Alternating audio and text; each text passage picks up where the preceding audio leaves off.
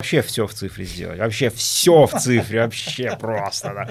Со втулкой или без? Со втулкой. Нет, такого не было? ни разу не было. Но у моего друга у одного. Я его хорошо знаю, но не буду так. Сколько ты берешь за шаблон с пациентом? Приходит пациент, говорит, хочу зубы. Саш, приветствую. А, сегодня на нашем подкасте вместе с Ромой хотим с тобой поговорить вообще о тебе, о твоей деятельности, о хирургии, ну и хотелось бы вообще начать, в принципе, о тебе, чтобы ты немножко о себе рассказал. Ну давай я, может давай, быть, представлю давай. Сашу. Ну, во-первых, я бы сам хотел тоже представиться. Меня зовут Юркевич Роман, я хирург-стоматолог. Тебя зовут Карапетян Артур, Артур, да. ты хирург-ортопед. Стоматолог. А в гостях у нас сегодня специально приглашенный гость, наш самый первый, наш самый главный гость, Александр Гудков. А, Привет, ребят. Спасибо, что позвали. Спасибо, что согласился. Спасибо, что приехал. Без На самом деле ты был не первый. Мы предложили другому хирургу, он просто отказался. Это была тайна. А мы тебе за- был сюрприз, А мы тебя купили за сырники, да? Вот так просто. Значит, э, Саша Гудков, э, хирург и в совокупности ортопед периодически, да? Нет, Рабо- Временный ортопед. В- Только на временках В плане, работает. да, только на временках. Постоянки не делаешь? Очередь. Вот, э, Саша у нас из города Коломна, где он, собственно, и трудится. Саша 31 год, да, и он является таким научным популяризатором э, навигационной хирургии, для тех, кто не знает. Активно ставят импланты через шаблоны, и, собственно, часть нашей сегодняшней интервьюенции будет посвящена навигационной хирургии в том числе. Если хочешь, можешь рассказать немного сам про себя, либо мы приступим к вопросам Да к каким-то удобным Давай и неудобным. Я понял. А, давай начнем с такого вопроса, почему ты вообще решил, с чего ты решил вдруг стать стоматологом? И, а, может быть, ты хотел, не знаю, стать сначала общим врачом, ну, не стоматологом, да, а нормальным врачом, я имею в виду. Почему именно стоматология и почему именно хирургия вообще тебе понравилась? Слушай, на самом деле, вчера на встрече выпускников был, э, ну, у нас школьных наших выпускников. Такой же вопрос тебе задавали? И такой же вопрос да, То есть задавали. ты готов? Да, я отрепетировал вчера. Вообще, я хочу сказать, что когда я закончил школу, мне было 16 лет, и в 16 лет у человека молодого нет никаких вообще мыслей о том, куда идти, чем заниматься. Поэтому все, что дальше со мной случилось, было направлено моими родителями, и мама у меня стоматолог, поэтому она решила, что ты тоже будешь стоматологом. И я подумал, что ну я теперь, получается, буду стоматологом, окей. Э, Поступил в Омский мед, потому что в Омске было дешевле на платной основе учиться, и было где жить, у меня там жили родственники. Поэтому я поступил в Омск, уехал туда, и пять лет я жил в Омске, учился. Э, По поводу хирургии, почему я решил стать хирургом, просто мне показалось в процессе обучения, что хирургия самая понятная, самая такая простая для меня специальность. То есть, ну, в общем, если терапия это было очень сложно, муторно, это вот мелкая моторика с этими файлами, ковыряние в каналах, ортопедия это зависимость от техника, там, я думал, что, скорее всего, это будет представлять сложности.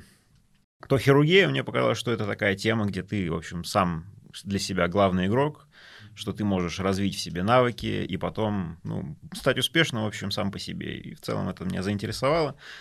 Э, Я решил, что буду хирургом, при этом я поступил в ординатуру на общую стоматологию в МГМСУ уже в Москве. Опять же, чтобы быстрее, да, закончить Ну да, обучение чтобы и быстрее подешевле. закончить, и чтобы были, была возможность получать потом первичные специализации по хирургии, по ортопедии, в общем, как-то, ну, не заниматься там получением большого количества ординатур отдельных.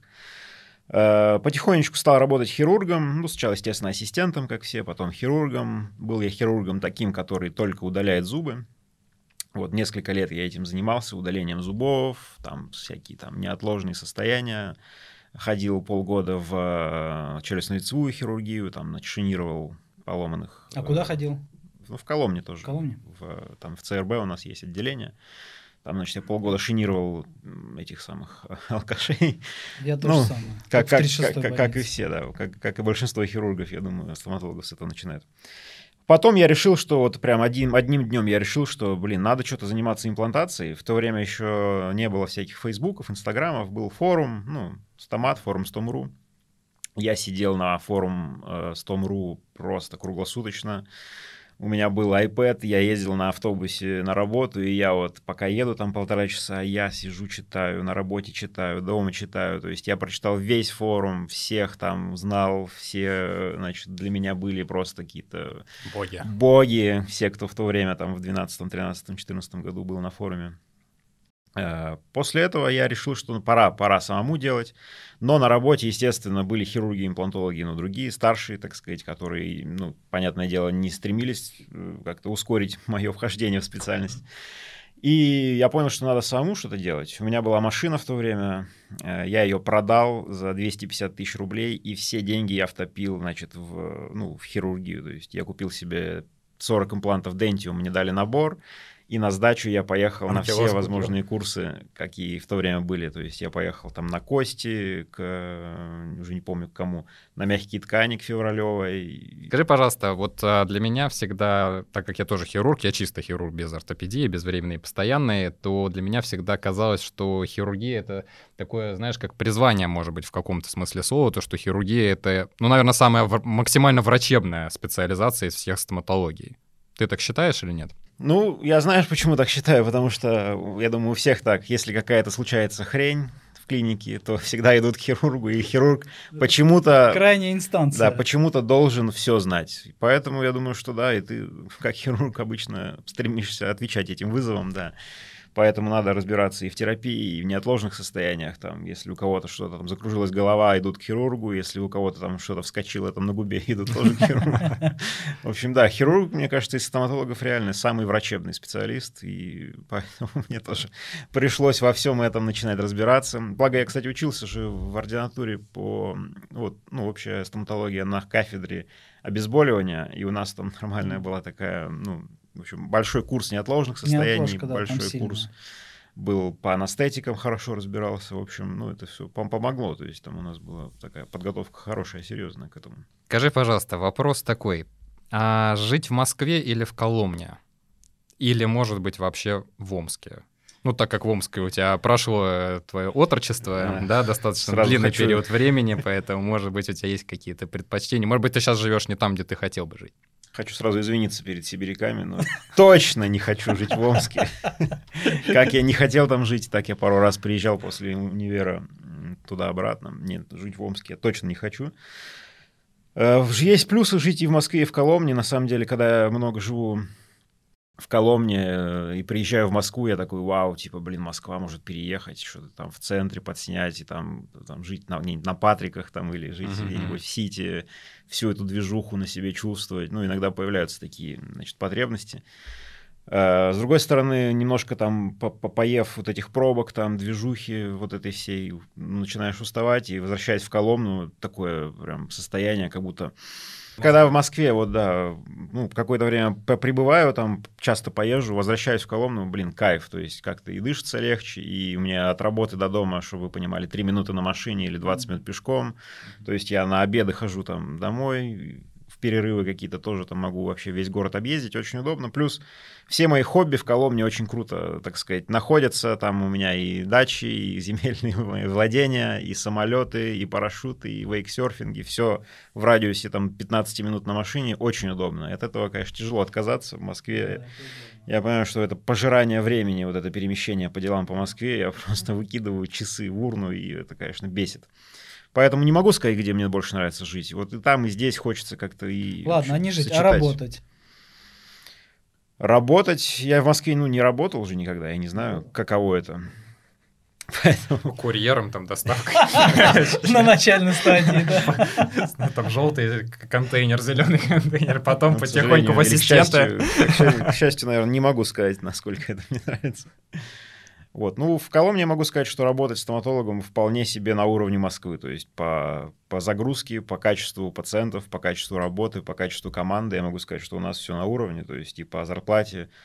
Но я не думаю, что в Москве есть места, где ты можешь как-то там, на голову стать выше или зарабатывать там в два раза больше. Вряд ли. Скорее всего, в Коломне уровень точно такой же. Пациенты из Москвы едут, поэтому ну, вполне себе все. А вообще уровень клиник в Коломне, как считается, в среднем? Ну, в среднем у нас клиника единственная, которая достойная в Коломне, угу. потому что Ну, все остальные это что-то как-то там по- попроще. Ну, у нас же прям полный спектр услуг. У вас своя лаборатория? Своя Своя лаборатория. лаборатория, да? Ну, она сейчас на этапе такой переделки большой, там купили несколько станков хороших Мгм. фрезерных, то есть пока запускают всю эту цифровую фрезерную тему, мы работаем с лабораториями пока Москвы и Питера. Вот. Но я думаю, в течение полугода у нас там будет мощная цифровая лаба, которая прям закроет все вообще наши потребности. Ну, это круто. Скажи, а вот э, из рядом близлежащих городов приезжают к вам в город, в Коломну, для того, чтобы пройти лечение, ну, на высоком уровне, да, чтобы получить высококлассное лечение? Лечится у нас вся, весь наш сектор области, Рязань, Москва, то есть московских пациентов много, которые по каким-то причинам там имеют дачи, может быть, рядом. Ну, в общем, очень много пациентов прям приезжих. Коломенских, ну, я думаю, что меньше, может быть, даже половины. В основном люди откуда-то приехали и вот лечатся. Но цены у вас, наверное, плюс-минус, как и в Москве, получается, да, где-то? Ну, не в центре, условно, а где-то на окраине. Ну, такой у нас уровень выше среднего по Москве, я бы сказал, по ценам тоже. Ну, давай, чтобы было понятно, сколько имплант стоит. Дентиум. Или анкилоз твой любимый. какой? Хирургический этап. Короче, дентиум с формиком. Да. Э, Лишь под ключ называют. С десной или нет? Хирургия под ключ, десной, да, вот А, прям со всеми делами. Сейчас у нас уже, наверное, 55, я думаю. Ну, кстати, ну, плюс-минус, на самом деле. У нас Да. так У же, меня, мне наверное, кажется. примерно так же. Ну, коронка, там, ну, циркон в полную анатомию 40 будет. То есть У нас даже 95 подешевле. под ключ получается. Ну, у нас примерно плюс-минус так же. То есть, ну, уровень как, как Ну, я думаю, среднем, это же да. вы сейчас коронки отдаете на сторону. Когда у вас будет ваши, наверное, цена будет... Еще выше. А, еще, я понял. Станки надо отдвинуть. Качество лучше будет. Саша, скажи, пожалуйста, ну, для тех, кто следит за тобой в Инстаграме, в общем, ты периодически постишь новости с хутора, с бобрами так называемым. Скажи, пожалуйста, есть ли там бобры настоящие? И вообще это начало старости или это просто место для того, чтобы ты мог отдохнуть от э, не, так, не, столько, не настолько шумного города, как Коломна? Э, Короче говоря, бобры, значит, э, бобры есть.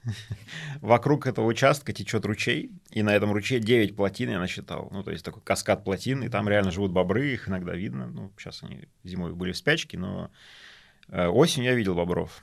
Э, То есть там есть такие погрызанные крутые деревья, которые они там вечно валят, тащат к себе. То есть все, все по-настоящему. Не просто так я бобров приплел туда.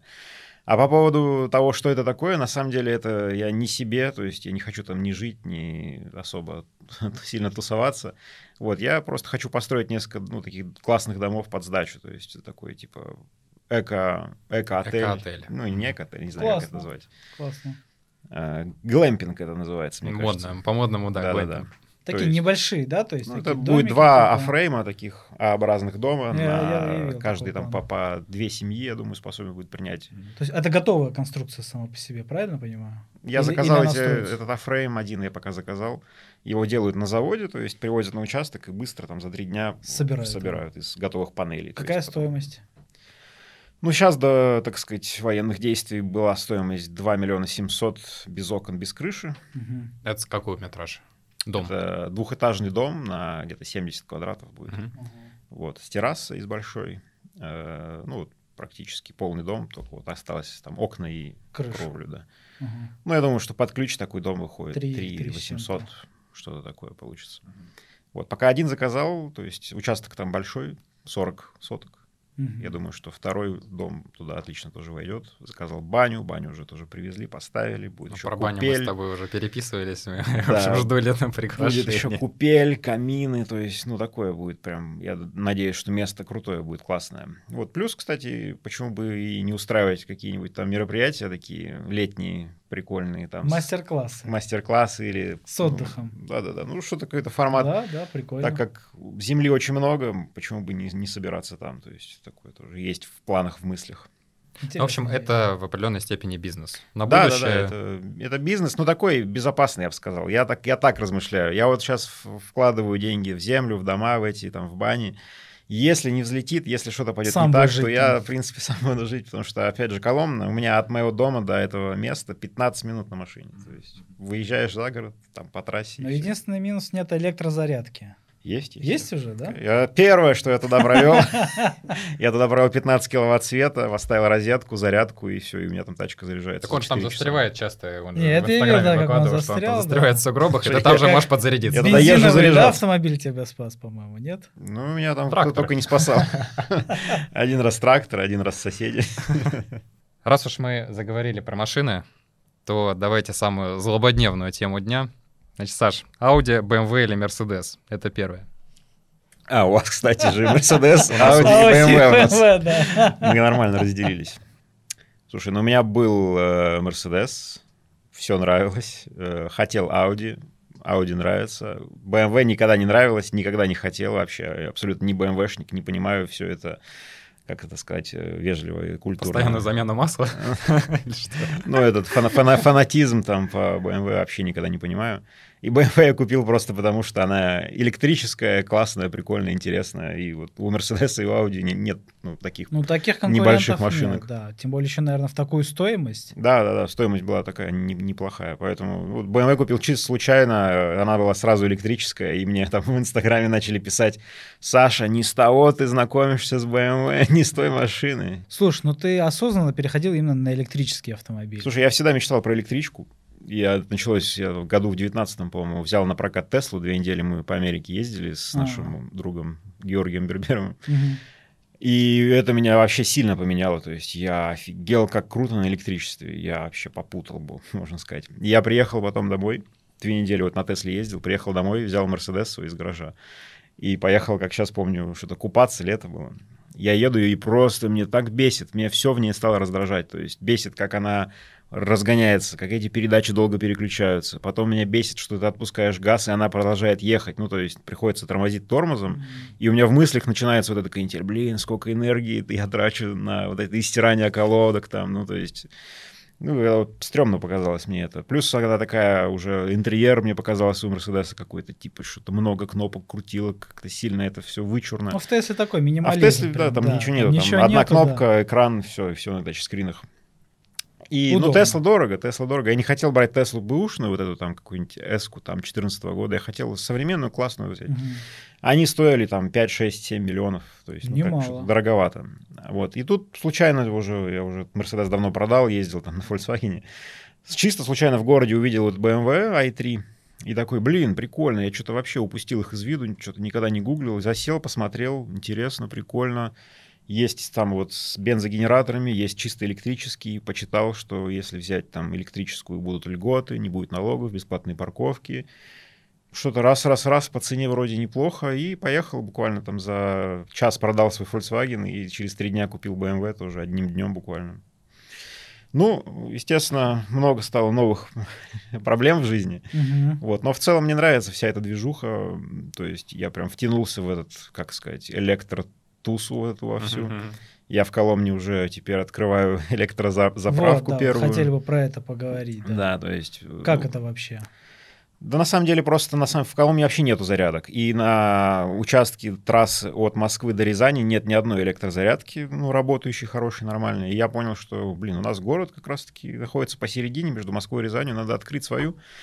А, съездили в Тулу недавно, там как раз Тула город очень похож на Коломну. Э, там в центре такое есть творческое пространство, там с ресторанами, ну, такое приятное.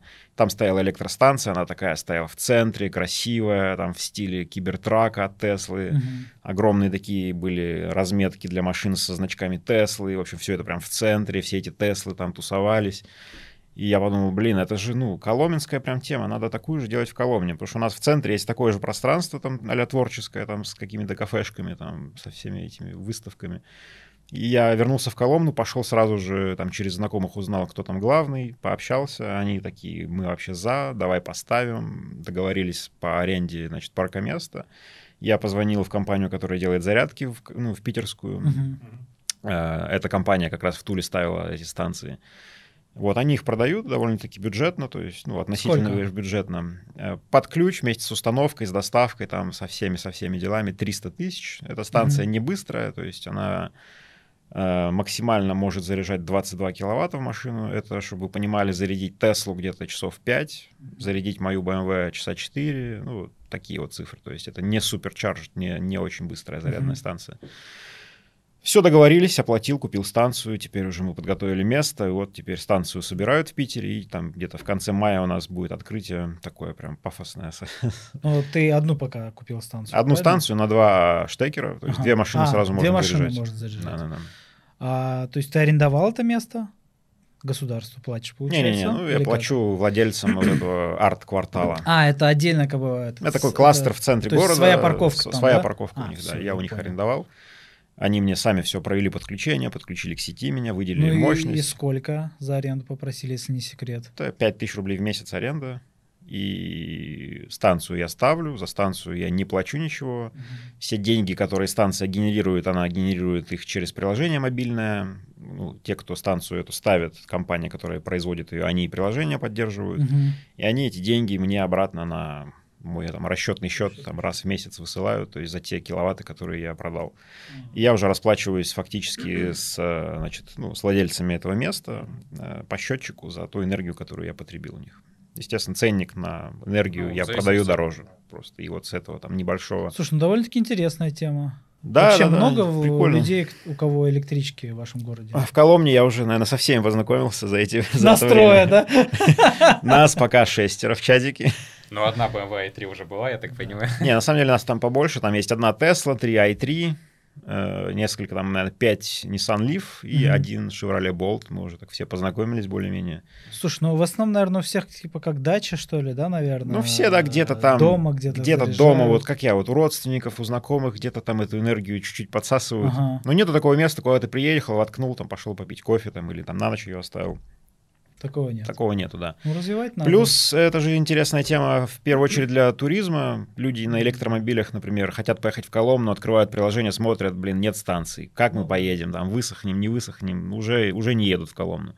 Да. А так поехали, у нас там, ну, по туризму огромное, оказывается, вообще, ну, как сказать, огромное количество людей с целью туризма в Коломну едут. То есть я офигел, когда узнал, что у нас город с населением 140 тысяч, у нас больше миллиона человек в год туристов. Интересно. Это вообще с ума сойти. Круто. Поэтому тема очень ну, крутая. Тем более, опять же, э, люди, которые едут мимо, могут заезжать, заряжаться. Ну, Мгм. то есть вот на этих людей расчет. В основном не на местных жителей, а на Ну да. приезжих, Залетных. уезжих, проезжих, вот на этих людей. Ну, это вообще инвестиции, на самом деле, в город Коломна. Да. Глэмпинг да. есть, зарядка Да, на да, да, глэмпинге да. есть, в центре города есть, ресторан. Скоро, мне скоро, вообще- скоро мэром города будет, я чувствую.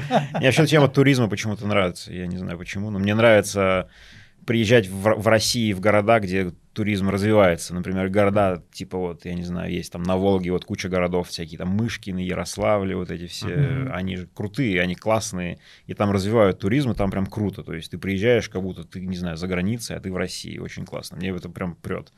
Ну, это как молодой доктор, который вот только начинает работать, он старается вот перед пациентом, да, как-то больше, наверное, себя показать, Показать, там, да. окружить его заботой какой-то, и также, когда приезжаешь в небольшие какие-то города, да, то там, наверное, народ э, больше делает ставку на вот какое-то гостеприимство, дружелюбие. Чтобы там, понравилось, да. чтобы еще раз приехали. Да. Ну, в России раньше этого не было, я удивлен, что это появляется, мне очень нравится вся эта тема, то есть я прям Ну, в связи с последними событиями. Да, тем более, щас, то да, ковид, то, извиняюсь, во- военные действия. надо... Мы все больше и больше по, по туризму в России будем. ну, Ну, это бы. хорошо. Поэтому я решил, что надо это правильно, это интересно. Саш, еще хотел задать вопрос касательно твоего самого главного, наверное, хобби. Я не про стоматологию сейчас, да, а про самолетостроение. А, собственно, какое... Чего ты хочешь этим добиться, да, вот постройкой своего собственного самолета, как его можно использовать в городе Коломна, куда можно на нем летать, как далеко на нем можно летать, И когда самое ты его главное, соберешь. куда ты хочешь улететь? Где твой final destination? Кто не знает, да, я строю самолет. Это прозвучит странно, всегда люди такие, типа, чего? В смысле? Самолетик? Игрушечный. Клеишь модельки? Из этих, знаешь, из журналов собираешь детальки. Да, не, не совсем. На самом деле, я просто с детства авиацией, как сказать, так, увлечен чуть-чуть. Ну так, в стороне. Я помню, на третьем курсе универа я еду значит, на учебу или с учебы мимо аэропорта Омского. Я такой смотрю в окно автобуса, самолет что-то летит. Я такой, блин, мне кажется, я не тем занимаюсь. Я хочу какой-то авиацией что-то связать свою жизнь. Но уже как бы третий курс, надо доучиваться. Ну, в общем, доучился, стал работать стоматологом. А потом уже прошло 10 лет, и я выяснил, что, оказывается, можно получить права на ну, не, не, не такого большого там пилота там, с идеальным здоровьем. Там, можно со, своим, там, со своими проблемками, со своим плохим зрением, кривыми ногами получить э, права на пилота-любителя и летать на своем самолете в свое удовольствие, там, ну, не занимаясь коммерческой деятельностью. Ага. Поэтому оказалось, что в Коломне одна из э, шести школ в России, Ого. которая поддает эти лицензии. Я тут же позвонил, тут же поступил туда, так сказать, на обучение закончил, дали мне права пилота частного. Я теперь могу летать на легких самолетах в свое удовольствие один, то есть без проблем. Но в России нет рынка да, по аренде самолетов. То есть я не могу куда-нибудь прийти, взять самолет на прокат и полетать. Самолета шеринг.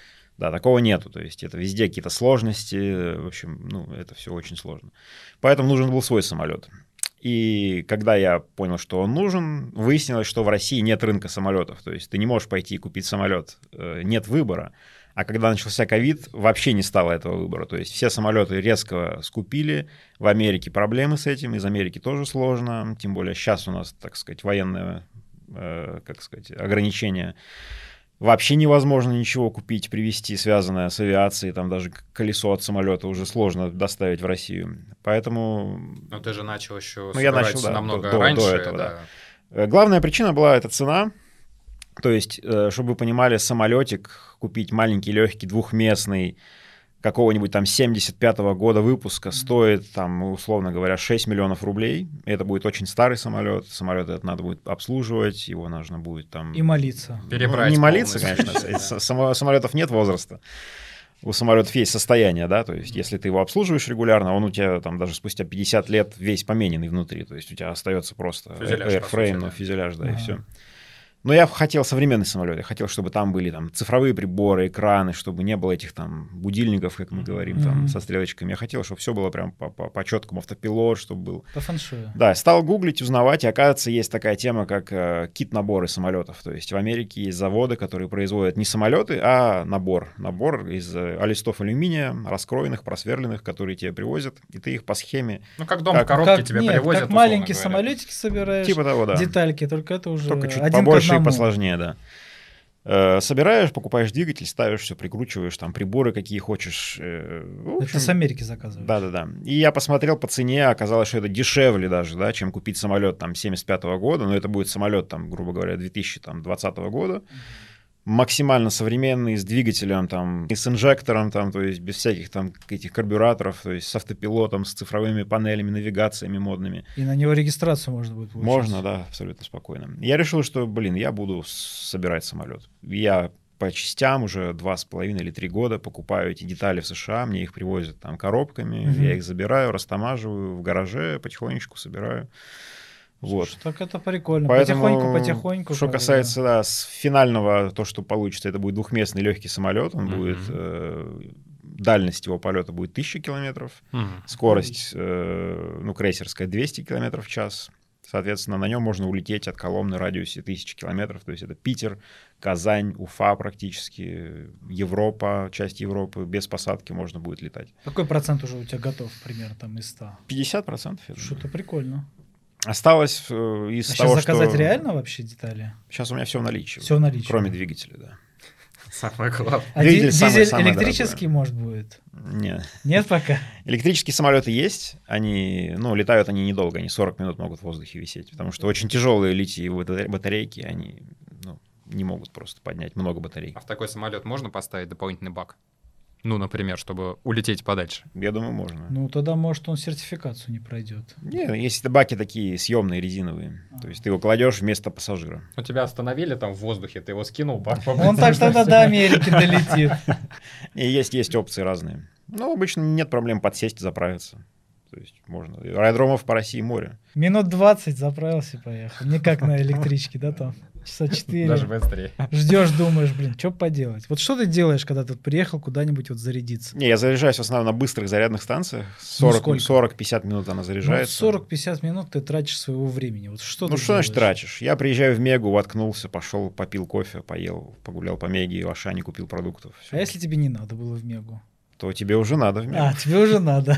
То есть ты уже думаешь, ага, что я хотел давно в Меге, но не мог себе купить. Ты начинаешь вспоминать, что у тебя нету дома, и начинаешь покупать. Да, да, да. Ну или просто сидишь, ешь, там пьешь кофе, там 50 минут. Так и строится маркетинг, понимаешь? Продает то, что тебе не надо. Да, да, да, да. Ты думал, что есть только одна сторона медали. Поэтому, поэтому я решил поставить свою станцию. Чтобы ничего не покупать. Чтобы людей привлекать как раз. Слушай, а как-то нельзя там увеличить объем батарейки в машине? То есть что-то такое не придумали еще? Можно, можно. Есть китайцы, которые все придумали. То есть на BMW вот это На i3 продается батарея, вот у меня 42 киловатта, продается 100 киловаттная батарея, эта бэха может проехать 700 километров на ней. Но эта батарея стоит как еще одна BMW, поэтому еще никто в. России ее не купил. Так, ну что, Артур, давай мы перейдем, наверное, к уже Слушай, ну какой-то давай, да, наверное, все-таки части. той теме, к которой мы собрались. Я Да. думаю, в принципе, мы тебя как гостя раскрыли. В принципе, очень интересно, чем ты занимаешься. Но я хотел бы спросить, как ты вообще, в принципе, познакомился с навигационной хирургией? И когда это было? Прям к навигации я подошел году, наверное, в 17-18. На самом деле, как и большинство людей молодых, кто занимается навигацией, я просто криво ставил импланты. Мне хотелось ставить их ровнее. Я стал значит, смотреть в сторону навигации. Естественно, на- всё- всё- всем на курсах эту историю рассказываю. Немножко я к навигации скептически относился в свое время, потому что у меня был профессор в МГМСУ. Мгм. Я к нему ходил вот два года, значит, заниматься там, ну, просто смотреть, как он работает. Я его однажды спросил, я говорю, профессор, а вот знаете, есть навигация, типа шаблоны. Он такой, да, Саша, я пробовал шаблоны. Я его заказал, поставил, посмотрел, вытащил, выкинул и поставил руками. Все, на этом я не занимаюсь. Это не точно, это непредсказуемо, не советую. Я с этим, ну, с этой мыслью жил вот многие годы. А потом я думаю, блин, ну как, как вот, как? Это же все как кубик Лего собирать, ну, как кубик э, Рубика собирать. То есть все четко, ну, нет там промежуточных каких-то позиций. Все же, ну, раз-раз одно к одному. Э, Стал просто смотреть на Ютубе ролики, и у людей вроде все ровно. Стал копать дальше. Что для этого нужно? Нужен как бы сканер и КТ. КТ у нас в клинике есть, сканера нет. Э, Я думал, где взять сканер? Пошел к ортопеду, оказывается, у ортопеда есть сканер. И он просто под слоем пыли. А? Это какой год был? Это был, наверное, год 17-18. Это типа Цера какой-то был? Это был? Блюкам, Блюкам. ага. Это Блюкам вот под таким слоем пыли, Да, она, понял. 7 лет стояла, его с места не сдвигали, потому что ортопеда попробовали, им не понравилось, они... Ну, там свои сложности. Да, в итоге мы этот Блюкам оживили, то есть человек мне помог, дистанционно его включил. Появилась возможность выгружать оттуда STL-ки. И на этой блюшке я два года, наверное, с порошком, значит, Да, да. заливал людям рты спреем, но сканировал, получалось криво-косо, сложно, потому что, ну, качество этих сканов, когда весь рот сканируешь блюкамом, оно такое себе. Ну, Блюкам, да, там от, от порошка очень много зависит. Еще толщина порошка. Ну, плюс сама, сама методика сканирования, ты делаешь же не видео, Да, не, не плавно, а там ты фотографии. фотографии. Раз, раз, раз, и это все склеивается, иногда криво. идет криво, иногда Сшивка иногда кривая, да. Но вообще они считаются одни из там Он самых точный. точных, да. Он точно. Если там одну вкладочку тебе надо сделать, ты Очень очень, точно, да, точный очень скан точно, получишь. Там да. две фотографии склеится идеально. Когда ты весь рот делаешь с небом, с мягкими тканями, с порошком, да. со слюной, это ужас. Это ужас, да. Это два года я страдал, но я, когда начал как бы, работать, я купил себе, значит, тришейп модули все. Э, Достал эти STL с блюкама, объединял с КТ, начал делать э, шаблоны, купил наборы сразу всех производителей, которые ну, были доступны, Мгм. там Nobel, Ankylos, Dentium, все наборы взяли. Э, Стали работать, нормально Навигационные, имеешь в виду, Нобель. Это которые через такие вот дополнительные вот штучки. Ну, по полному навигационному протоколу, то есть. э, Дополнительно в шаблон, который вставлялись, правильно, да, вот эти вот? Ну, есть разные системы. Такие, есть да. же вот, например, у э, Нобеля есть ложки специальные, то есть ты в шаблон, Вот, я про это и мастер говорю. втулку да, вставляешь ложку, Нобеля. через нее сверлишься. Там, Не у очень удобно. есть, ну, у Dentium, у там Neobiotech, у Astema. Концепция на фрезах уже есть цилиндр, да, который Мгм. в эту втулку идеально входит. То есть ты вообще без дополнительных каких-то элементов сверлишься. Вот, там у этого, у Денсплая, там у Анкилоза, Фриадента, там, Ксаева, у них своя тема. Там у них дополнительные маленькие втулочки идут вместо ложек. Ну, то есть у всех своя там история. Во всем этом разобрался, стал ставить, ну, стало нормально получаться. То есть нет каких-то жутких погрешностей, там, в общем, все как планировал, так и получалось.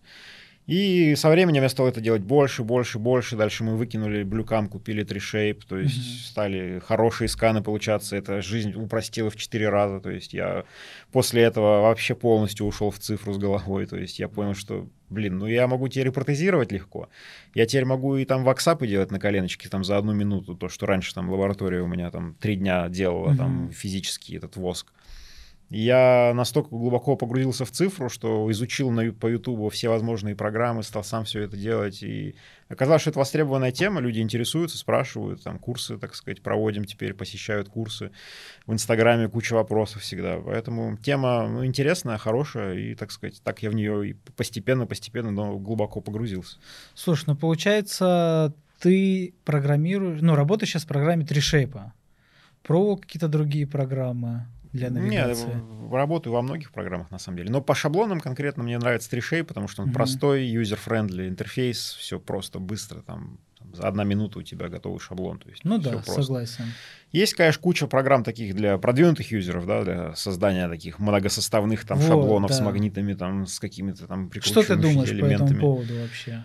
Интересная Насколько тема, но работает, для реально? меня просто это слишком сильно заморочено. Я как врач не могу там сидеть три часа этот шаблон моделировать. Mm-hmm. Нужен техник. Техника у меня нету, который бы это ну, как-то быстро, грамотно, красиво делать. Надо где-то заказывать, в общем. Ну, вот, да, немножко это для меня сложновато, поэтому я делаю шаблоны сам. Угу. Вот, отхожу, ну, я не, не пользуюсь такими суперсложными шаблонами. В трешейпе максимально... Но ты не пробовал, да, вот такого плана шаблона? Такие вот прям мне магнитные просто, там... С... Мне просто очень интересно, я бы хотел бы попробовать. Но... Не, такие я не пробовал. Я, я понимаю, просто... что это сложно в плане технически, это в нескольких программах надо это моделировать, плюс зубы отмоделировать их там, либо напечатать, Я думаю, что самое сложное это найти аутсорс и качественного техника, который мог не, бы нужен, нужен поставить техника, им... Нужен а? техник, техника, техника нужен, да, который потому... все вот туда тебе все Но это тебе в любом случае придется самому обучать его, потому что большинство не знают, ну, тяжело вникает в такое. Да-да-да, такого техника с нуля, конечно, таких сложно нет. найти. Да. да, таких нет. Не, ну есть, конечно, но они уже но думаю, есть, заняты. они уже работают, да. Конечно, бы, индустрия да. развивается, так что я думаю, что, ну, как и появляются навигационные врачи, точно так же и Слушай, ну, на самом деле, будет. я тебе хочу сказать, что довольно-таки сложно найти просто каткамщика, очень сложно. То есть вроде, казалось бы, профессия очень э, востребованная, но найти каткамщика, который бы моделировал там зубы, очень сложно. Либо они говорят, что они все знают, но потом приходят по факту, Выясняется, ничего да, не знают. Либо он очень крутой, он хочет какой-то непонятный объем там, что он как бы приходит, говорит, не, все, я туда пойду. Мне проще в каком-нибудь там большом фрезерном центре работать и так далее. Поэтому, а тут найти человека, который бы занимался чисто шаблонами, довольно-таки сложная история. Насколько я знаю, что, допустим, там у Дзюбы у него был просто техник, и он его, по-моему, сам обучил вот всей этой методики, и он сейчас у него, так скажем, работает. Поэтому это придется только самому все изучать и обучать этому.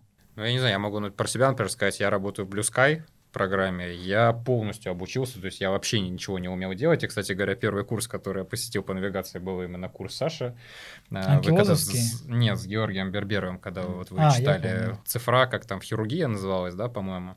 Вот, и то есть я до этого вообще не знал абсолютно ни одного интерфейса, ни одной программы, но я смог полностью по ютубовским роликам на английском языке, там примитивно все абсолютно, вот как для обезьяны, грубо говоря, на пальцах все объясняется. Я, ну, не, конечно, многосоставные ну, я не, не научился. Сложно, информации море, надо доступно. Просто надо сесть, заморочиться, научиться. Да. А у тебя, так как ты врач, у тебя есть стимул. Вот. Техника может не быть стимула. Ну, да. Может быть проще там 15 там, цирконов за это время там, ну, смоделировать, да, вытащить да, да, и да, да. приготовить, чем шаблон. Ну, здесь уже вопрос личного развития человека. Как бы, если он готов дальше развиваться и что-то новое узнавать, то ну, это как и в стоматологии. Я свои первые шаблоны вообще изготовил где-то, наверное, там год 14, наверное, или 15 был. У Пикассо появились, появилась эта услуга 3D шаблоны. Мне прям стало очень интересно, потому что, так как тоже был начинающий врач, все, как и у всех, было там кривовато. Хотелось как-то это быть ну, более прогнозируемо. И вот с тех пор начал, довольно-таки много сделал, но потом как-то опять ушел от них, потому что вроде там подкачал скилл, что такое, потому что у них все равно было такое, знаешь, пилотное сверление, и ты там дальше сам все делал в основном. А когда уже сейчас появились уже втулочные системы, более точные, мне прям очень понравилось. То есть мы сначала, у нас так как в клинике еще своя лаборатория есть, у нас до недавнего времени не было внутриротового сканера, был только лабораторный. И мы купили лабораторную программу от фирмы Цирконцан mm-hmm. а, по моделированию шаблонов. Слушай, очень удобно, интересно, прикольно, но я зависел опять-таки от человека, от техника. Он был не каждодневный, он был приходящий.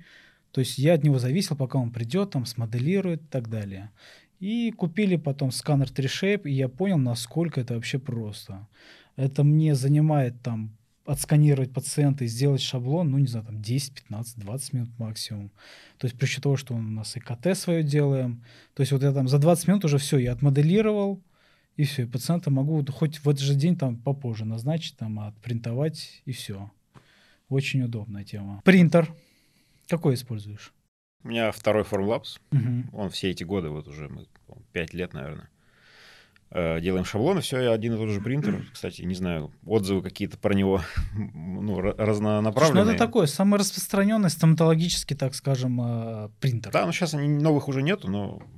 А третья модель не вышла разве? Третья вышла. Ну, вот у меня второй просто. Ага. Вторых, вторых новых нету. Третья модель, она подороже, такая побольше, посложнее немножко. Жидкость тоже только своя получается, правильно? Можно из любой. Харслабовскую. Он принимает вообще, есть open mode в нем. То а, есть то есть любую... Выключаешь вообще все базовые настройки, он тебе печатает по кастомным настройкам из любой а, пластмассы.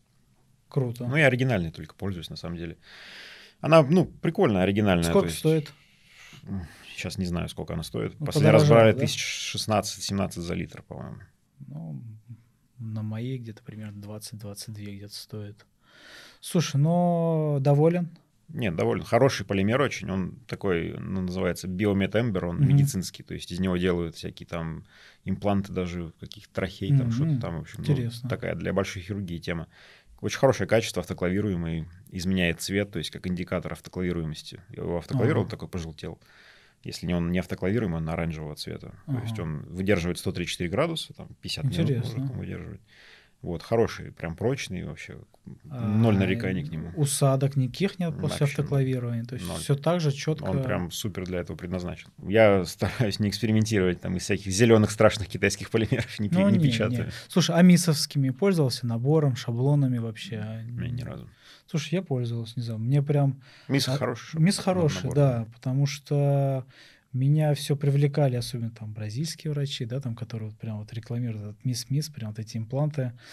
Мне стало интересно, купил там несколько имплантов, заказывал у них шаблоны.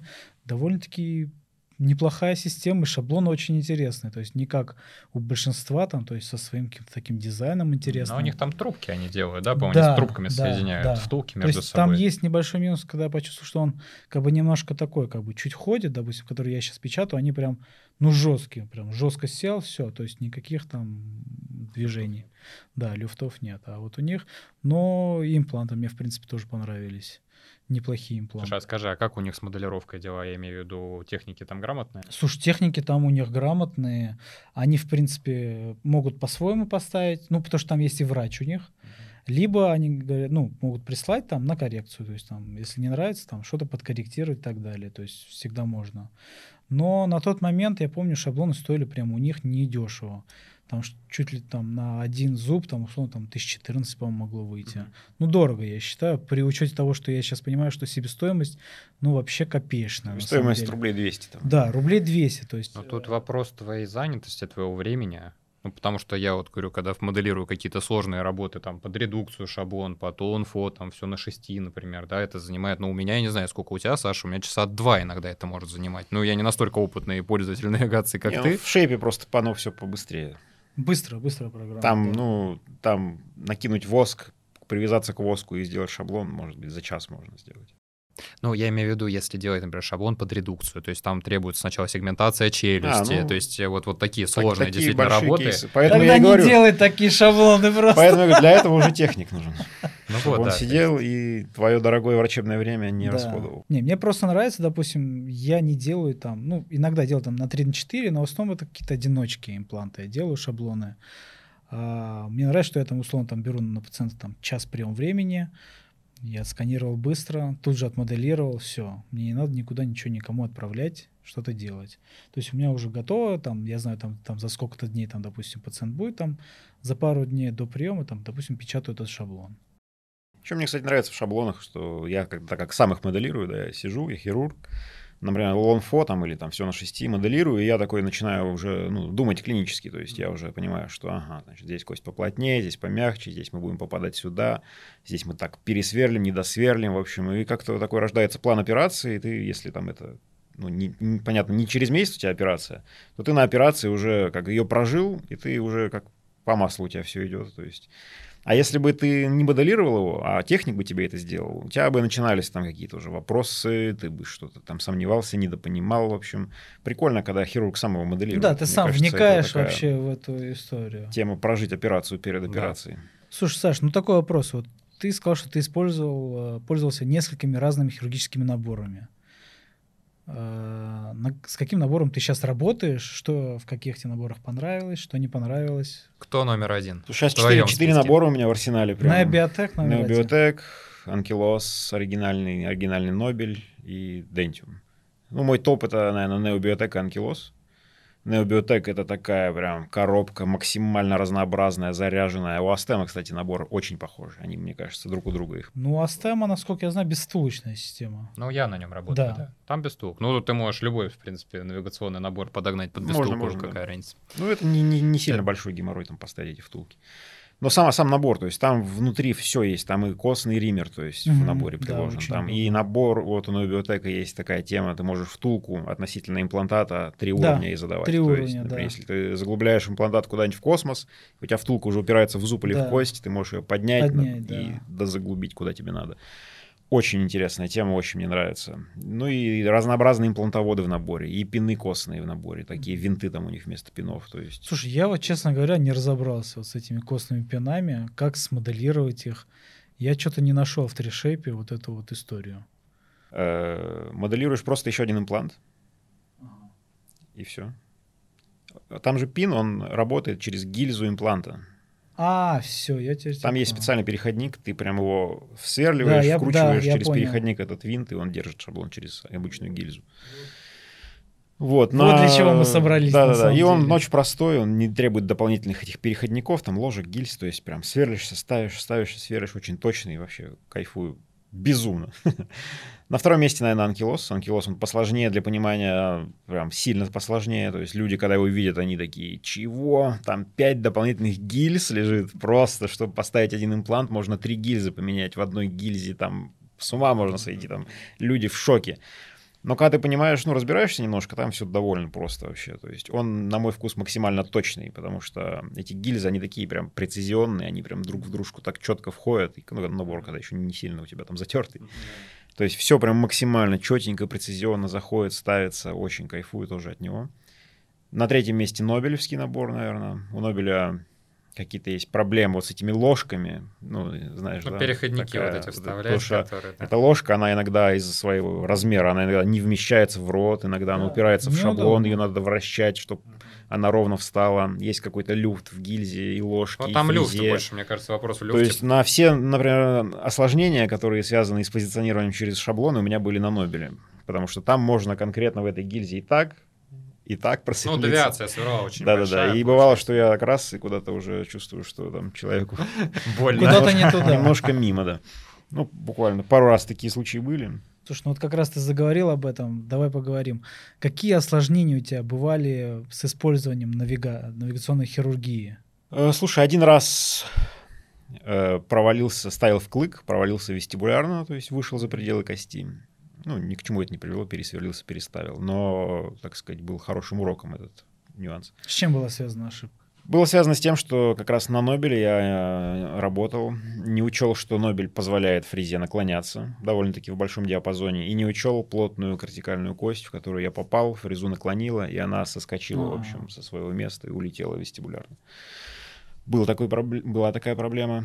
Нужно было просто, наверное, ну, об этом помнить, фрезе давать какую-то нагрузку небня, и, может быть, имплант стоило поставить небня. Ну, в общем, нужно было учесть вот эти плотные, ну, плотную кость, куда я целился.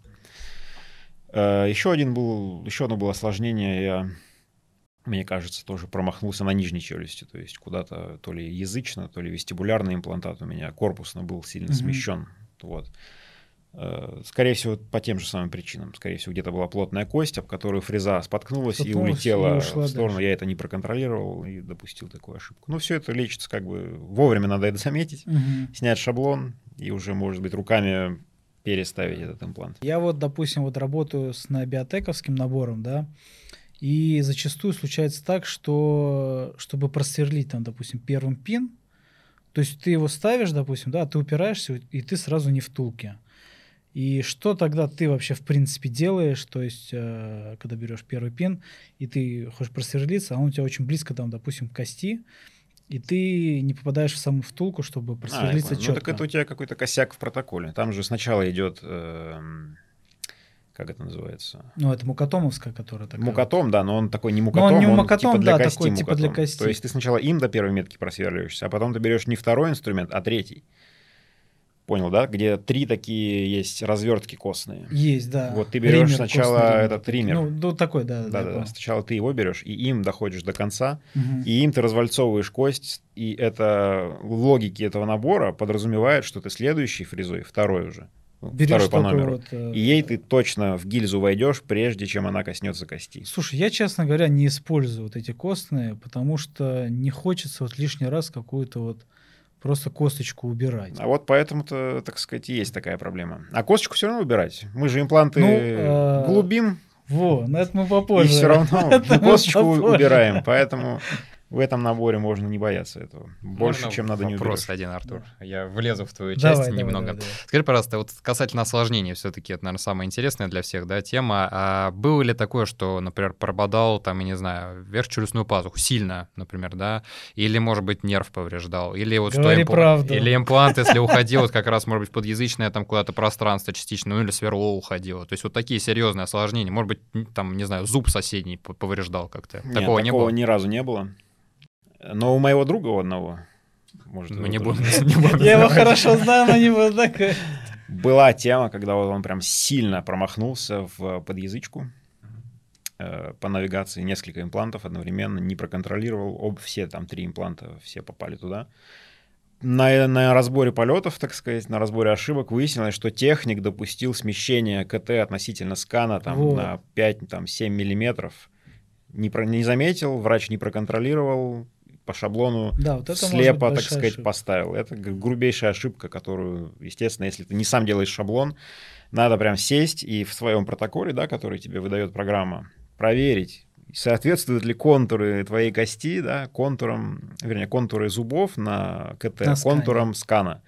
Если они не соответствуют, то надо выкинуть этот шаблон, значит, и переделать все. Вот это важная, важнейшая тема, я бы сказал, которую надо учитывать. Ну, это к вопросу, кстати, о том, что лучше моделировать все-таки шаблоны, возможно, самому, потому что иногда, когда мы, даже если на аутсорс отдали, предположим, технику доверяем полностью, а у тебя нету тупо времени перед операцией даже проверить эту всю Да. историю. Не, да, ну, надо, можно- надо, надо проверять. Ну, Надо надо, проверять, но... да. Это Слушай, же- бывают разные обстоятельства Ты же, просто все равно. Когда, например, с парашютом прыгаешь, надо проверить, у тебя парашют вообще есть привязан или нет, да. Ты прыгал, да, с парашютом? Э, Нет, не прыгал. Зря. Ну, прыгал. я, у меня есть прыжок в этом самом сертификате, летом прыгал. А, во, во. Тема очень классная. Ты с 4 километров прыгал? Да, Я тоже 4. очень Ну, это круто. прикольно. Минуту Прикольно. летишь, прям слезы, слюни, сопли, Да, все да, в да, разные да, да, стороны да. летит, но ощущение Я в том, Ощущение в том- в том году мы поехали прыгать, я и с Ульви Шерналиевым. В итоге я... Ты паспорт В забыл? итоге мы перенесли прыжок на неделю, и за это время я глаза себе сделал операцию и А. запретили прыгать. Поэтому я его одного скинул, а сам стоял. Ловил. Сертификат лежит до сих пор, то есть летом будет прыжок.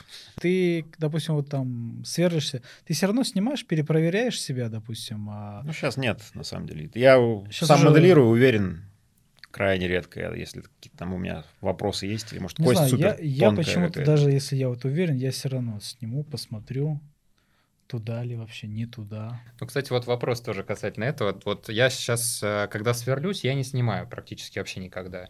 Но вот именно перед установкой имплантата я его снимаю специально, чтобы все вымыть оттуда, потому Прочистить. что я работаю Ну, безвтулочно, да, и там от пластмассы, от стружки костной А, то же ну, самое. вот. Десна, кусочек десны там может, да, например, попасть может, э, в может. имплантационное ложе. Вот это ты делаешь, или ты прямо все как бы просверлился и сразу имплант ставишь? Ну, я ре- редко его, когда снимаю, этот шаблон.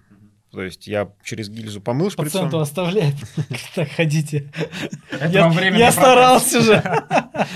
За него заплатили. Он дорогой. Не-не. Из шприца я прям сквозь шаблон из э, ложа, который я просверлил, вымываю все тонким Ну, отсосом, опять же. сушишь там. туда.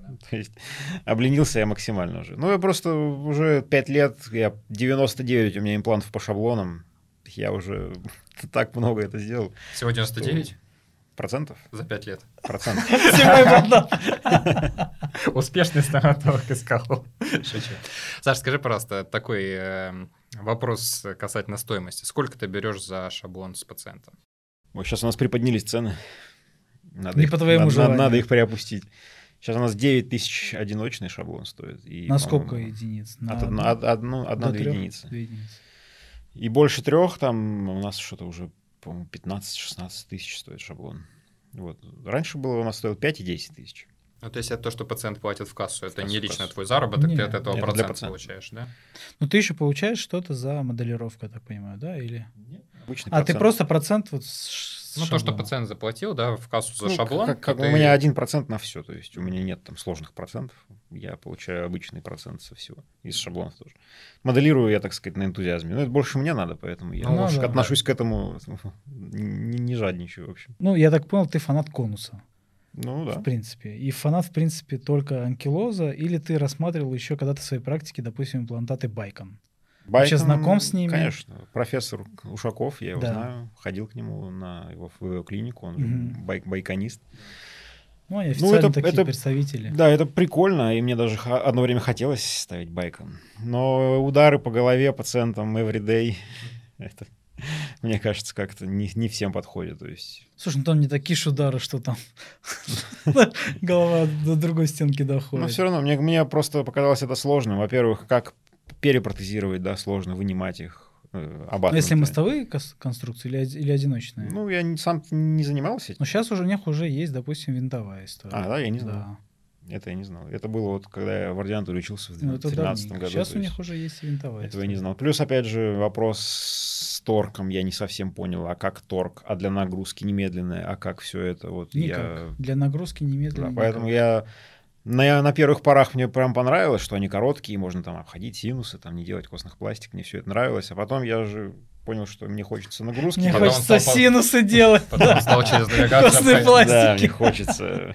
Он просто через Больше навигацию начал обходить просто под, под углом, теперь стоят импланты. Да не, на самом деле все только вот, все только в немедленную нагрузку уперлось. То есть я просто хочу грузить сразу, я большинство имплантов гружу тут же. Ну вот смотри, будет выбор пациенту, сделать костную пластику или поставить короткий имплантат. Так сейчас же есть короткие не Bicon ы. Но я не уверен, что они также будут работать. Слушай, Ты, ну, допустим, говоришь про... У, Штра... у Straumann а, я знаю, есть такие Straumann. Ну, коротенькие. Я не пользовался. На самом деле я пользуюсь из коротких, когда вот надо обрулить костную пластику, я пользуюсь SuperLine ами, такие полу tissue level там у них есть. А, Суперлайны, у которых 5,5 миллиметра м, шероховатая Костная, часть. шероховатая Да, часть, и и полторы по- миллиметра да. полировки. Вот ими я пользуюсь. Вот. Если что-то надо, блин, там 4 миллиметра уместить, ну, не знаю, я уже, может быть, костную пластику, наверное, сделаю, чем буду Мгм. там этот байкон что-то там. Тем более байкон же надо заглубить. Загубить, да. Поэтому ты берешь там 5-миллиметровый байкон, тебе надо глубить его. А суперлайн тебе 4,5. не надо глубить. То есть суперлайн ты ставишь, и у тебя полировочка-то она торчит. Остаётся, то есть все да, это безопасно. да. Поэтому у байкона в этом смысле ну, такое спорное, в общем, преимущество. В общем, суперлайнами я выруливаю, мне кажется, все байко- байконистические Так. случаи. Ну, давайте тогда по таймингу. Теперь мы перейдем тогда, наверное, к твоей презентации. Что ты нам хочешь сегодня показать, Ой. рассказать? Да слушайте, особо, особо ничего, на самом деле. Просто такой вот небольшой кейс. Да, какой-нибудь, Э, что-нибудь интересное. Да, с таким вкус. просто, так сказать, Мы его еще не видели. workflow, как это обычно происходит у меня. Э, вот такой просто, ну, стандартнейший случай. Мгм. Приходит пациент, говорит, хочу зубы. И ты, как врач, начинаешь что-то там планировать, выдумывать. И раньше ну, было сложно. Раньше было куча каких-то там телодвижений. Сейчас просто. Мы делаем фотографии, делаем сканы и КТ. Тут же все сделали, как ты говоришь, там за Да. часик мы все сделали. Вот, садимся, да, с техником смотрим. Ага, значит, есть какие-то зубы, они на удаление, да, будет тотал. Это после того, как ты ему об этом сказал? Это когда он цену узнал. Да, надо будет замазать или этому глаза хотя бы. Потом на монтаже. Но его грустная улыбка все равно Да, останется. отфоткали, поняли, что хотим сделать, хотим... Он третьеклассник? Нет, первоклассник. Хотим достроить, достроить ему, вот, есть три зуба, да, хотим взять их за ориентир и достроить ему все остальное, да, Мгм. опираясь на эти три зуба. Сделали фотографии, опять же, делаю фотографии для ДСД приспособленные, то есть с ретракторами, без ретракторов. Быстро сделанные фотографии, чтобы позиции головы ну, не поменялись, то есть чтобы техник мог накладывать их между собой и делать ДСД. Э, Сделали ДСД, по ДСД сделали моделировку, то есть, ну, либо даже без ДСД, техник накладывает там у меня там скан на лицо, вырезает губу, ставят зубы, посмотрели, все нравится, все красиво, сделали воск, воск напечатали. Все это, если техник под рукой, да, и не сильно занят, это занимает там час времени, уже у тебя есть э, файл, файл Да. напечатали, получили прототип. Ну, Мгм. не прототип, а получили модельку, чтобы из нее сделать прототип, например. Опять же, эта моделировка, она никуда не делась, да, она сохранена у техника. Если мы ему померим, ему понравится, техник просто сделает копипаст, то есть Да. эту форму возьмет Форму и возьмет. ту же самую там, за две минуты перенесет ему там на там, времянки. А а я же, у меня есть постановка зубов, да, я ее копирую, вставляю в э, 3Shape, и глядя на эти зубы, да, я делаю... Импланты, соответственно, расставляешь. Расставляем да, импланты, да. То есть я, ну, просто очень делаю. Я беру рабочую модель, его беззубую, ну, исходную, да. И вместо антагонистов я подгружаю модель, которую мне техник намоделировал уже со всеми зубами. Вместо антагонистов. Так как они у меня идентичные абсолютно, они, техник мне А их скажи, сопоставляет. А их нужно сопоставлять вот э, в тришейпе? Ты, получается же, модель антагониста, например, ты здесь верхнюю Техник, часть техник, делаешь. техник мне делает это. Нет, ну в тришейпе же ты потом э, В антагонистов 3Shape под- они, подгружаешь. как ты их загрузил, они в, этом, в этих же координатах в 3Shape А, координаты появились. сохраняются, Конечно. да? Ты же антагонисты, когда подгружаешь, они же у тебя не, не как-то там криво стоят, Мгм. они Ну же у да. тебя в прикусе. А тут просто вместо антагонистов еще одна модель, которая тут же находится. Понятно. И ты их раз бегунком подключаешь, подключаешь, видишь эти зубы. Его есть старые зубы и смоделированные техником зубы. Поэтому ты расставляешь импланты по этой моделировке. Э, Получаешь шаблон, и на операции, да, мы там удалили зубы, например, оставили, может быть, семерки, если есть, отлично. Если Мгм. нет, ничего страшного. Можно там сделать двойной шаблон в шейпе, тоже это позволительно делать очень просто. Один под пины, да, второй под э, импланты с опорой на эти же пины. Первый Мгм. шаблон опирался на его старые зубы.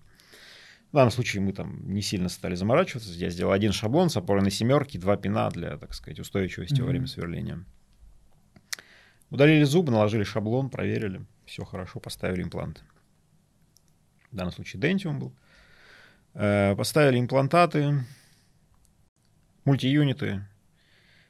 Э, Протез будет первого типа, да, поэтому поработали с десной, положили там ССТ с буграев под каждый овоид, под каждый имплантат.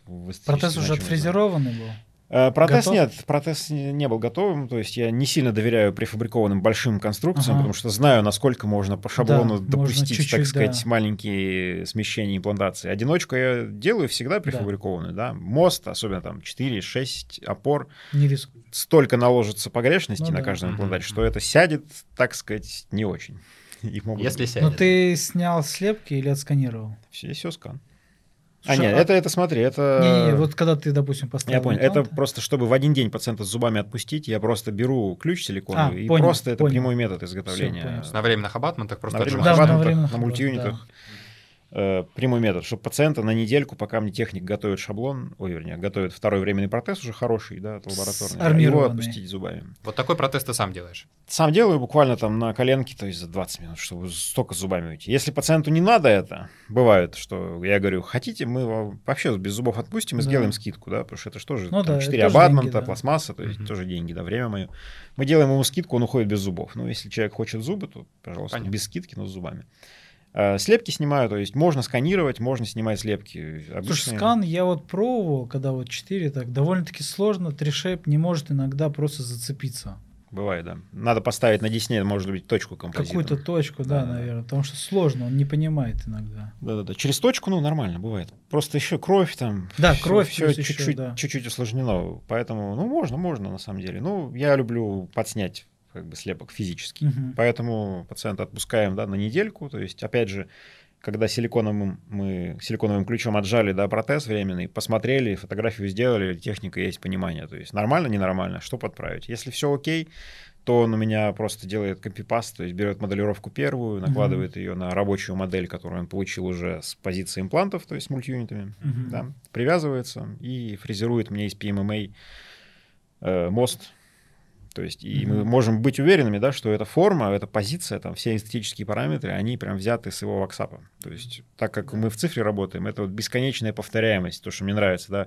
У техника нет возможности там сначала одни зубы смоделировать, потом у него там Там другие. да. другое настроение, он тебе другие смоделировал, там что-то как-то кривь, кость, там поменял форму. Опять же, если понравится пациенту форма, да, можно под постоянки постоянки, использовать. То есть у пациента не будет сюрприза, да, что он там ходил полгода с одной формой, потом ему другую форму выдают на Но, постоянных В конструкциях. общем, без армировки делаешь. Э, если временные делаем тоже. PMMA без армирования, вот прям нормально работает, люди по полгода Ну, ходят, так не же, было Только еще... я в этот же день сдаю. Ну, у тебя так как есть, у меня есть где лаборатория фрезернуть, своя, да. да. У нас просто в Москве это находится, так что недельку Ну, уже ходит. скоро сами будете. Скоро, да, скоро мы в один день все это без этапа вот первого временного протеза, Да, надеюсь, будем классно. делать. А постоянные конструкции какие потом предлагаешь? Э, Постоянные конструкции либо МК обычные, если надо побюджетнее, да. Либо можем отфрезероваться даже цирконом, Мгм. то есть тоже, тоже как вариант сделать. С титановой балкой или без? Да, можно полную анатомию сделать циркона, то есть если есть, так сказать, уверенность, что это все четко, Надежно. пассивно, хорошо Ну будет да. отфрезеровано, снято на моделях, все перепроверено, то почему нет? А металлокрил? Не Нет, используешь? Таких, на таких протезах нет. Делаем металлокрил на лонфу. Мгм. Так вот он у тебя. Нет, это еще мы два доставим. А, Лонфо, которые третьего типа протезы, понял. там есть каркас толстый там Да, в основании, там мы дальше акриловые зубы, там десну акриловую делаем, да. Здесь у тебя 6 имплантов получается. Там еще два с синусами, с А. открытыми, поэтому мы их не, не грузим. Это вот на полгодика ему поносить. И все, поставили.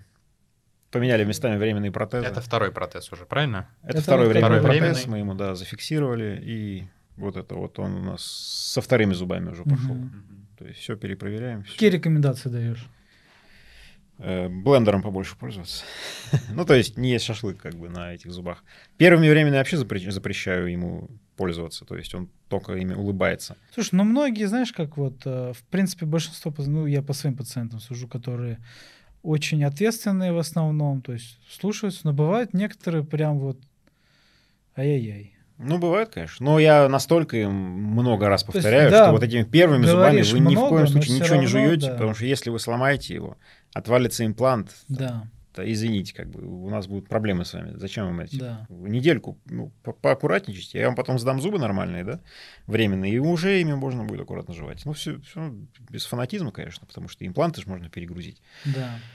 Вот, это цифровой, да, протокол и фрезерование. Если как по каким-то причинам аналоговый метод будет применяться, да, тогда техник э, аналоговый, да, будет уже делать каркас, да, и на него пластмассу наносить, Мгм. то есть будет вареный пластмасса металлический временный протез. В этом случае немножко посложнее, потому что он цифровозки не сможет как бы качественно подтянуть, да. ну, поэтому я ему отдаю модельку, да, с напечатанным воском, могу ему отдать например, пациенту сделать прототип во рту прямым методом, отдать тоже его, чтобы Это там, дольше, например, на времени. Дольше, дольше, да. Дольше, менее предсказуемо, менее точно в плане вот эстетических Да. всех параметров, формы зубов, то есть техник может все-таки руками там что-то как-то. Вот, но все равно делаем и так, и так, то есть все варианты применяем, техники разные, поэтому кто-то так работает, кто-то не может, цифры не умеет, не знает, то есть Мгм. с теми работаем там, в аналоговом методе. Ну, в любом случае комбинируем, я просто пришел к тому, что когда я начал заниматься там, шаблонами, там, цифрой, да, были такие люди, кто, да, блин, можно было вообще все в цифре сделать, вообще все в цифре, вообще просто, да. Но я так ну, не люблю, то есть я не люблю все упереть вот в эту цифру, да, и все там сканировать этим сканером. Я комбинирую, ну, потому что это же инструменты, да, у Ну нас да. есть в арсенале Да, там да. цифра, силикон, гипс, все есть. Мы можем как угодно это закомпоновать, и результат, ну, выиграет пациент, потому что у нас куча, Да. так сказать, инструментов. Поэтому Слушай, всем ну я вот с приобретением тришейпа вот э, с силиконом стал почти не пользоваться. Я в очень, очень редких прям вот э, редко, я тоже моментах. очень редко, очень редко. Мне настолько нравится вообще работа в сканере, это прям удовольствие. Я, вот- честно не ожидал, то есть я тоже сначала, у нас тоже был блюкам, как бы я так поработал с ним, понял, что это, блин, вообще не то, не хочется Так, тратить на та клиника, время. куда мы отдали блюкам, я с теми докторами общаюсь. Они больше с тобой не общаются. Не, они общаются, но они говорят, что, слушай, ну мы тут силикончиком подсняли, потому что ну его в баню. И вот так вот, вот эти вот блюкамы вот двигаются по клиникам. Так, ну что, мы э, плавно, наверное, подходим Да, к нашему давай, завершению. наверное, да. Я хотел бы еще Саше несколько вопросов задать касательно лекторской деятельности, собственно, а, вопроса Насколько сложно быть молодым хирургом в современных реалиях? Такой вопрос, Саш. а Когда ты прочел свой первый курс? Помнишь Это ли ты его? был- Конечно, помню. Это был в Dentium, э, ну, от, от компании Dentium, да, Мгм. я прочитал этот курс. Это был год, наверное, 17 я думаю, 17 год, то есть уже 4 года назад, или уже 5 лет. Пять, Пять. Пять пять, лет пять, назад, да. Про что он Э, был? Он был про немедленную имплантацию. То есть была тематика Актуально. немедленной имплантации, немедленная нагрузка, в общем, все вот эти вот приколы связанные, удалил, поставил. Вот.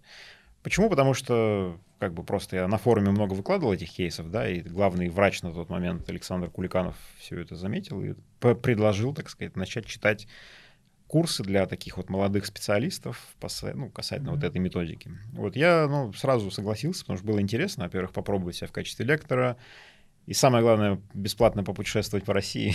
это было прикольно. И плюс есть бонусы, наверное, ездил- какие-нибудь типа импланты, что-то Не, такое. ничего не было. Ничего вообще, никаких бонусов. Немножко платили денег за это. Небольшая сумма была. Ну, мне больше всего нравилось поездки, Просто это бесплатные движуха. поездки, движуха, да, то есть поездил, пообщался там, потусовался. Это, Ну, новая жизнь какая-то, да, новый это, вид деятельности Это больше всего мне нравилось, да. А тебе нравится людей обучать? Или ну, ты больше, не знаю, кайфуешь от того, что ты на сцене находишься, на тебя смотрят? э, Не, От, этого- от чего ты кайфуешь? с этого вообще не кайфую. Короны нет. Не, ну не корона, почему? Ну, например, Я некоторые шучу. люди Не, нравится на, деле, сцене ну, присутствовать. Не, мне есть это тебе это не- абсолютно не, да, близко. да. Мне нравится, наверное, обучать нравится. То есть мне нравится, когда там интересующиеся люди мне нравятся, да, знаешь, которые к тебе потом подходят после выступления и говорят, Александр, блин, я вообще вот эту тему, которую показали, например, я там вообще офигел. Я вот, ну, очень А полезно такой, было. у нас обед, ребята. Всё, пока.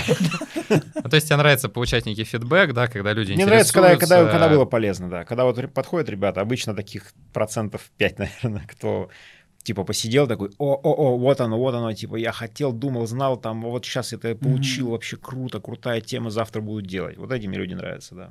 Понятно. А те, Это которые пришли, главное. там что-то там посидели, там кофе Слушай, попили, ну понимаешь, поболтали. уже кто как посчитай- э, посещает курсы, да, более молодые всегда все равно больше тянутся там что-то узнать, спросить, потому что большинство, может быть, уже знаешь, большинство знают то, что ты показал, может быть, что-то просто подчеркнули для себя, что-то просто освежили в памяти, допустим.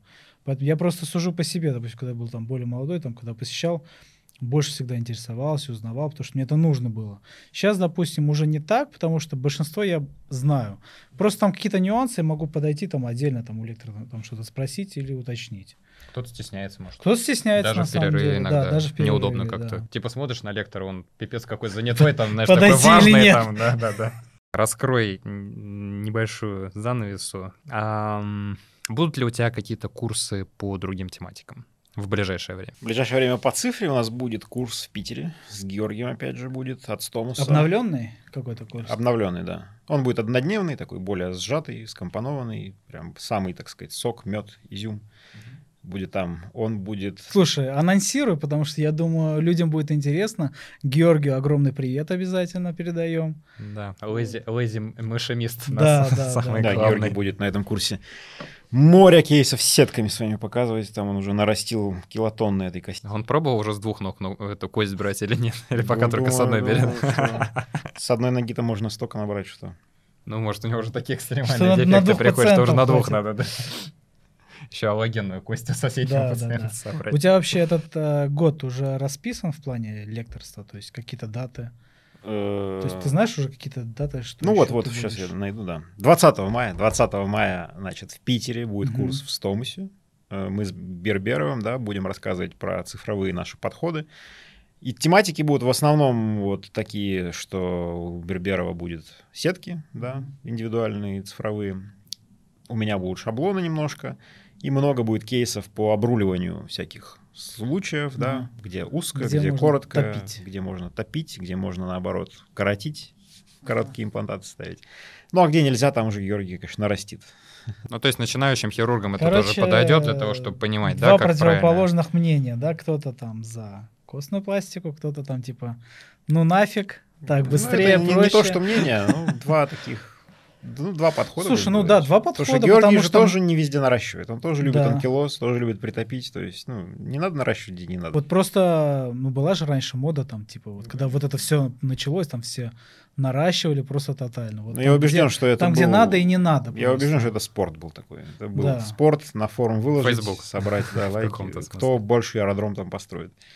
Сейчас уже больше идет э, именно мягкотканная аугментация.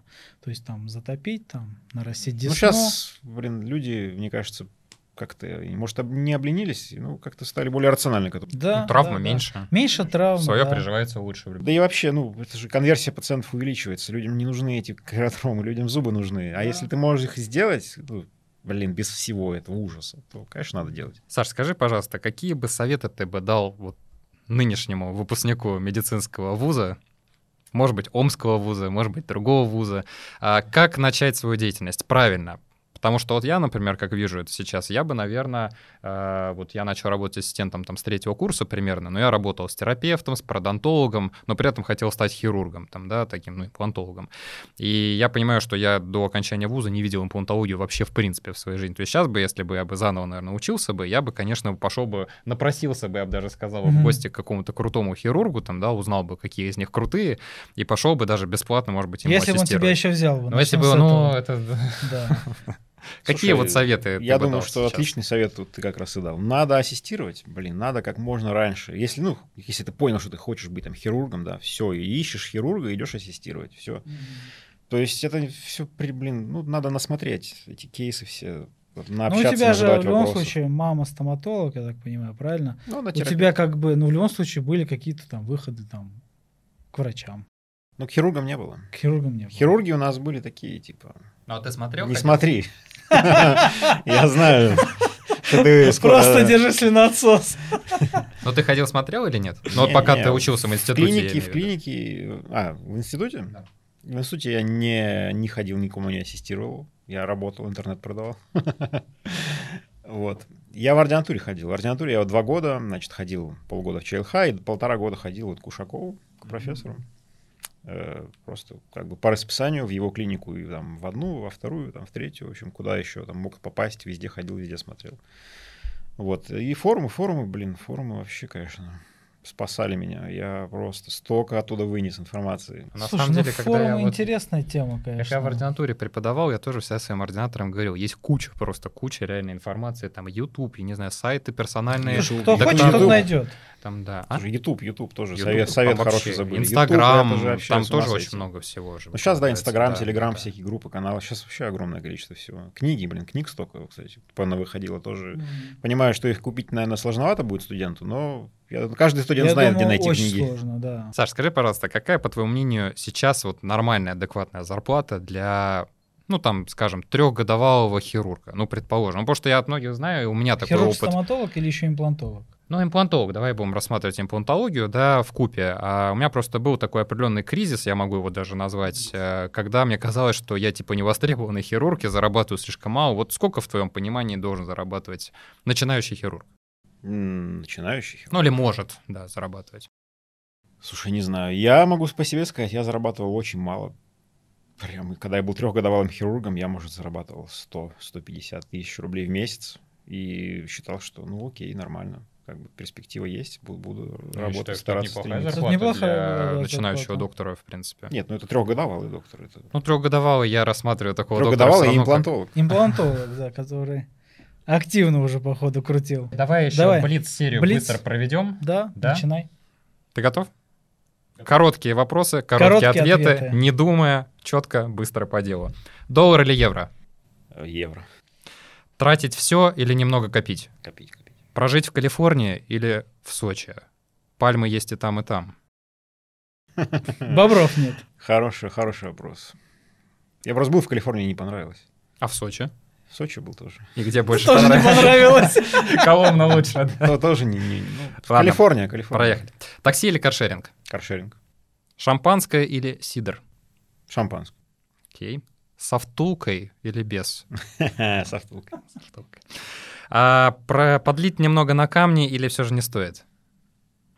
Не стоит, я думаю. Так. Ассистент или ассистентка?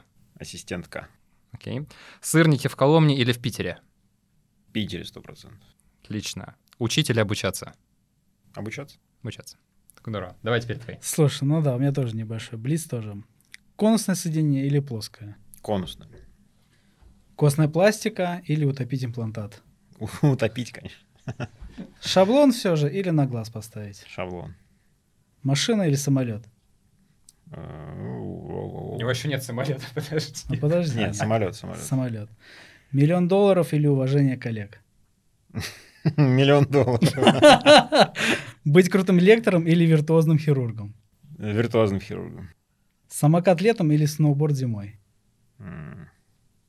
Что какие-то очень противоположные. Ну, вот так вот. Ну, давай, давай самокат летом. ВК или Инстаграм? Инстаграм. Слушай, ну тут у меня был вопрос, тотал на болтах или на зубах, но я так понял, ты на зубах тоталы не протезируешь, правильно? Пар парочку всего сделал на зубах. Но все-таки, наверное, на болтах, да? Ну, на болтах, конечно, это... Своя клиника или найм? Э, В смысле, где я работаю или что? чего Нет, хочу? чтоб ты выбрал, Выбрал? свою клинику или на кого-то работать? Свою, скорее всего. Свою, да? А у тебя есть вообще в перспективах открытие клиники? Нету. Пока нет. Вообще нет. Ну, это должно быть большое желание. Ну, это просто все мои друзья, у кого есть свои клиники, они там проживают прям. А я люблю, у меня столько хобби, я не знаю, как.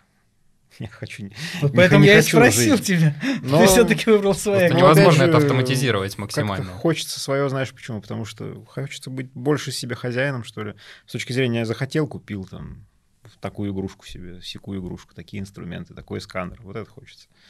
Вот, а тут как бы... Ну, при этом, в если найме- ты крутой врач, мне кажется, тебе и в найме могут это все Ну, приобрести. Слушай, ну не всегда, наверное, договоришься, знаешь, да. как бы, да, не в ту же секунду, допустим, как ты Ну, понятно, захотел, да? конечно, То есть ты сказал, окей, подожди там, попозже купим. А- А, Полгодика. когда ты сам себе хозяин, грубо говоря, ну ты выделил бюджет на это и купил там себе инструменты какие-то. А в наше время сейчас инструменты стоят ого-го. Саш, а на тебе лежит важная миссия. Так, так. Значит, сейчас тебе, тоже практически не думая, нужно выбрать следующего человека, который примет участие в нашем интервью. Вот прям не глядя. тоже Вот- врач-стоматолог. Вот первый, кто Наш приходит коллега. прям в голову. Мы возьмем его любыми руками и ногами. Так, и, а из какого города, не важно? Говори. Интересно. Давай. Пять. А, Четыре. Подожди, специальность какая, любая? Два. Хирургия. Слушай, Э, да не обязательно. Ну, Ну, на самом деле, можно ортопедия, можно хирургия. Да неважно, в принципе. Просто... Можем раскрыть и другие темы, Да, не конечно. хирургию. Да. Слушайте, давайте позовем моего друга ортодонта.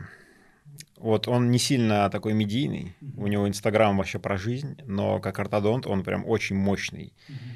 Суставы, ортодонтия, грамотные подходы. Я прям хочу, чтобы, блин, про него как-то рассказать, и чтобы он рассказал. потому Давай, что я когда с ним общаюсь, это просто на всегда на два часа погружения в ортодонтию. Это так круто.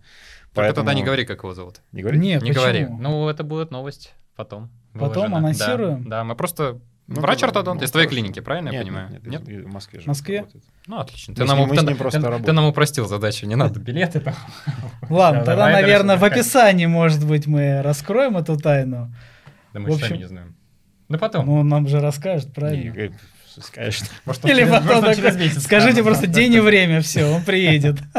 Может, он сам договорится, а мы его будем ждать. Саш, как тебе вообще, в принципе, сегодняшний формат? Все ли тебе понравилось, в принципе? Круто, интересно.